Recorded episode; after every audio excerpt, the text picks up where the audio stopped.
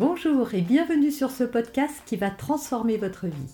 Je suis Noémie de Saint-Cernin, je suis coach certifié RNCP, auteur de plusieurs livres best-sellers, conférencière, formatrice en développement personnel et en parentalité, référente pour les médias, entrepreneuse, épouse et maman de trois enfants.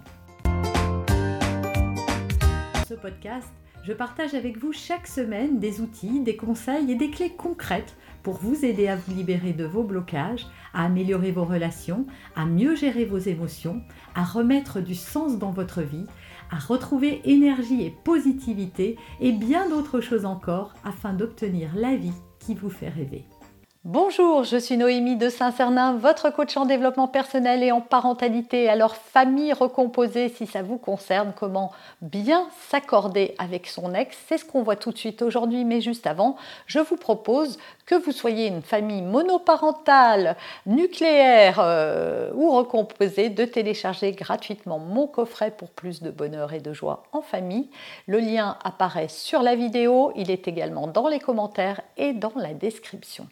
Alors bien se mettre d'accord avec son ex quand on est euh, séparé, il faut composer, on n'est pas tout à fait séparé du papa de ses enfants. Voilà, on va garder un lien, ce lien il est merveilleux. D'ailleurs, ça s'appelle des enfants, et il va falloir composer avec lui, voilà, est-ce que tu veux bien me les prendre, euh, changer ta semaine? Non, mais moi j'ai pas envie de t'arranger, oui, mais est-ce que tu crois que pour moi c'est facile?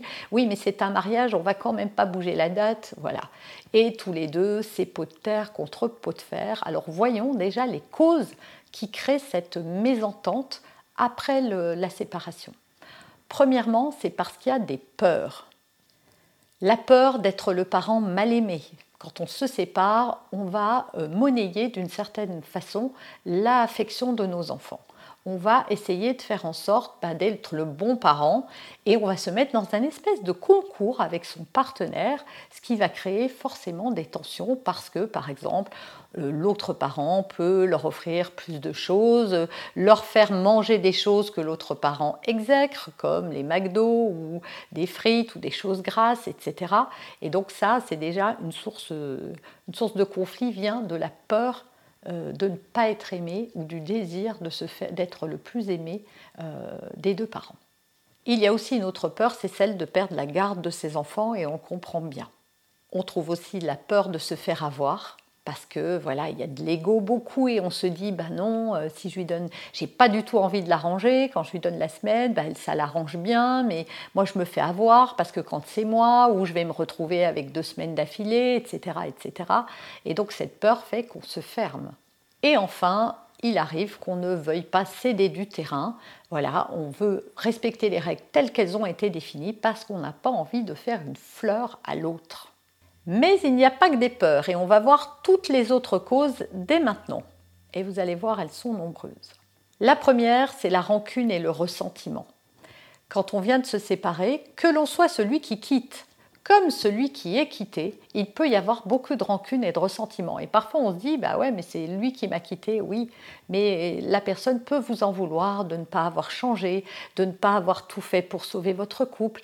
Et résultat, elle va utiliser son pouvoir de vous enquiquiner à travers euh, les enfants et les règles euh, qui sont reliées aux enfants pour se venger d'une certaine manière ou en tout cas pour vous rendre un petit peu la vie plus difficile ou la monnaie de votre pièce. On trouve aussi le besoin de s'affirmer, surtout si on s'est laissé faire dans son couple. Là, cette fois, on est intransigeant. Ben, les règles, c'est ça, c'est comme ça, et moi, j'y déroge pas.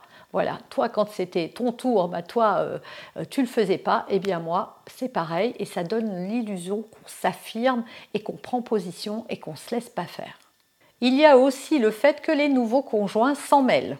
Résultat, ils, se permettent de vous faire des remarques, ah bah oui, tu ne devrais pas te laisser faire, euh, tu ne devrais pas accepter, etc., etc. Du coup, ça vous monte un petit peu euh, à la tête et vous réagissez avec des conséquences euh, directement reliées avec votre conjoint, ou tout à coup vous devenez intransigeant ou vous refusez tout en bloc et également le fait que la rupture ne soit pas acceptée et pas encore digérée pour vous. Résultat, vous avez encore pas mal de ressentiments et ça rejaillit dans vos relations avec votre ex, que ce soit dans un sens comme dans l'autre ou dans les deux. Maintenant qu'on a fait un bon état des lieux de toutes les causes qui vous empêchent de bien vous entendre avec votre ex, eh bien on va voir les solutions. Comment on fait pour y arriver quand même et pour faire en sorte qu'il n'y ait pas trop de tension? Parce qu'il faut bien reconnaître que ça pourrit la vie de tout le monde et surtout celle de vos enfants. Premièrement, voyez ça en mode coopération plutôt qu'en mode compétition. Souvent, comme dans tout ce que j'ai cité précédemment, euh, quand on a vu les causes, il y a de l'ego dans l'air. Résultat, cet ego, c'est je vais pas me laisser faire, euh, je vais pas. Voilà, on rentre dans une espèce de compétition. Voyez-le plutôt comme une coopération comment je peux t'aider moi Voilà, amener les choses autrement à votre ex en disant écoute, moi ça m'arrangerait bien, on a un mariage à telle date, les enfants sont invités ou justement les enfants ne sont pas invités et ça m'arrangerait que tu les prennes ou que tu me les donnes cette semaine-là. Et toi, qu'est-ce qui t'arrangerait? Comment moi je peux t'arranger Voyez déjà, ça change tout plutôt que de dire est-ce que tu peux me les donner là ou machin et que l'autre ait l'impression que vous fassiez votre loi ou que vous fassiez tout à votre sauce et tout ce qui vous arrange, vous, sans tenir compte de lui. Deuxième chose que j'aurais dû mettre en premier, hein, rappelez-vous des enjeux. Les enjeux, ce sont vos enfants. Et vos enfants, ils vous ont peut-être déjà vu en conflit pendant des mois, voire des années. Et là, à nouveau, vous leur rejouez le même film. Ce que vous faites, vous le faites pour le bien-être de vos enfants. Et ça, il ne faut pas hésiter à le rappeler en disant, écoute, moi, ça ne me dérange pas que tu ne me donnes pas cette semaine. Mais donc, tu prives les enfants d'aller à un mariage juste parce que tu as envie de m'embêter moi. Ok, mais c'est pas moi que t'embête, c'est tes enfants. Et on le dit avec bienveillance. Moi, j'ai une phrase que j'aime beaucoup, c'est entre avoir raison et avoir la paix, il faut savoir choisir. Et moi, c'est vite fait, j'ai choisi. Je me souviens que quand j'ai divorcé avec mon aîné, son père était très fâché contre moi, j'étais partie loin en plus, euh, c'était moi qui l'avais quitté, donc il avait beaucoup de ressentiment. Eh bien, j'ai fait une chose que les autres me disaient Mais c'est pas possible, pourquoi tu fais ça? Je lui emmenais sa fille jusque chez lui. Je me payais l'aller-retour, c'est-à-dire plus de 3 heures de train aller, 3 heures de train retour dans la journée, juste pour poser ma fille. Eh bien oui, eh bien vous savez, je l'ai fait pendant des années, mais je ne l'ai pas fait pour lui. Je l'ai fait pour ma fille, parce qu'elle avait besoin de voir son papa, parce que c'était important. Résultat, de son côté, ça s'est assoupli avec au fil du temps en fait. Oui, au début il était agressif, au début il essayait de me rendre la monnaie de ma pièce, mais moi j'avais de la compassion, finalement je le mettais à sa place et je comprenais. Je me disais c'est vrai que c'est pas sympa quoi. Je suis quand même partie, je suis quand même partie avec son enfant, j'ai décidé d'aller habiter loin, donc c'est pas sympa pour lui, évidemment.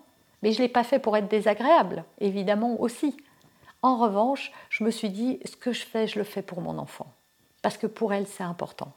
Résultat, au bout d'un moment, bah, les tensions sont retombées et on s'est bien entendu. Et pourtant, ce n'était pas le cas au début.